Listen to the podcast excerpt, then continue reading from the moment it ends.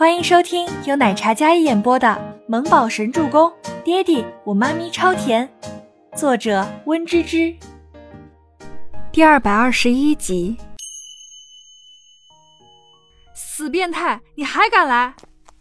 全喜初将剧本放在假山的石头上，开始摩拳霍霍，也朝着白风的方向跑去。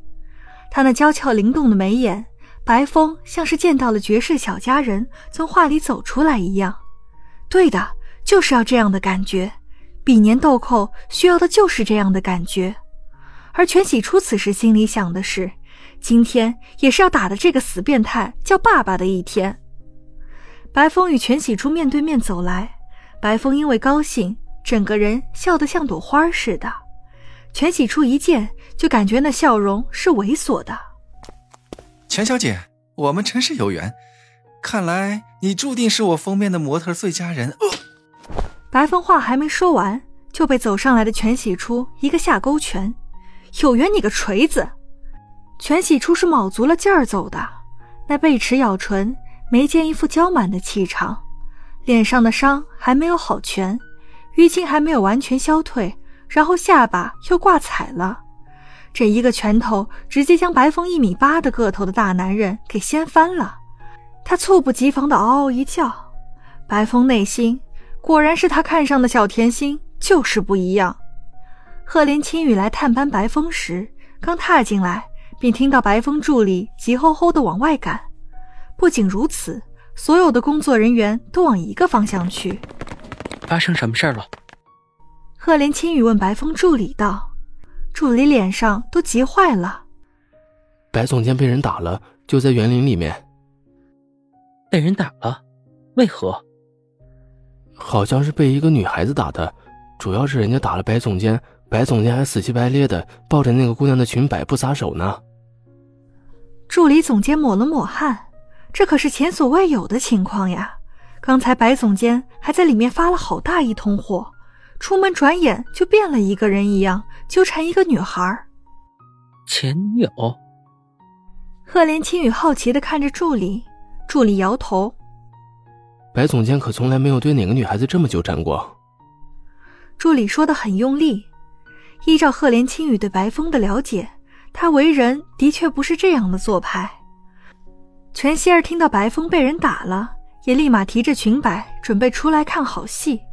谁这么解恨，最好将那个男人往死里揍，替他出了一口恶气，最好换掉他。全希儿一出来。便看到人群中俊美耀眼的赫连青羽，清俊挺拔的身材，儒雅斯文，帅气逼人。饶是当红男星，在他面前也比拟不及。他身上的绅士尊贵的气质，让人一眼就沦陷。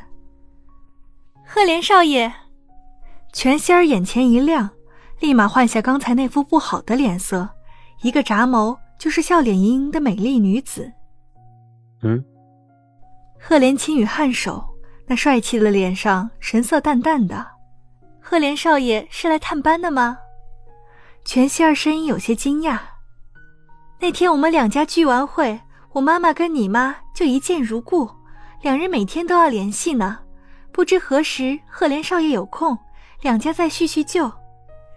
全希儿丝毫不惧大庭广众之下将两家人聚餐的事情说出来，周围的人倒是暗暗惊讶。难怪这次封面模特是全希儿，原来跟赫连总裁是熟人，看起来还关系不浅的那种。再说，赫连青羽倒是一直维持着距离，可是全希儿见他开始，眼睛却一直没有移开过。倪小姐，赫连青羽看到了被吴山童拉出来的倪清欢，本来倪清欢是不愿意出来的，她忙得很，还在改衣服呢。赫连少爷。倪清欢倒是没想到赫连青羽会来，他看了一眼站在面前跟仙女一样楚楚动人的全希儿，他听初初说了，他们两家人好像碰过面，全家有意将全希儿嫁进赫连家。倪清欢还跟周伯言打听过这个赫连青羽，但是这大庭广众之下跟全希儿如此近距离，倪清欢心里有保留意见。全希儿见到赫连青羽跟倪清欢打着招呼。立马警惕地看着倪清欢，那副模样像是谁动了他的甜点一样戒备。倪清欢倒是没在乎，他被吴山童立马拉着去那边看热闹。啊，白总监没事吧？谁敢在这样的地盘下手？倪清欢也是没想到，那个敢揍白风的人竟然是自己的好姐妹。我们也去看看，准备药箱。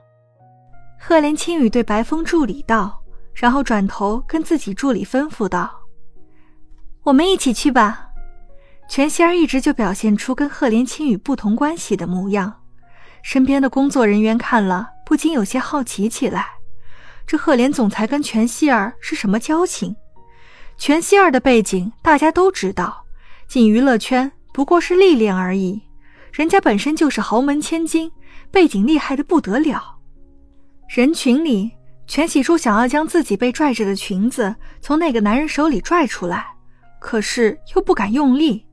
因为他就这一套戏服，可万万不能有半点损失。放手！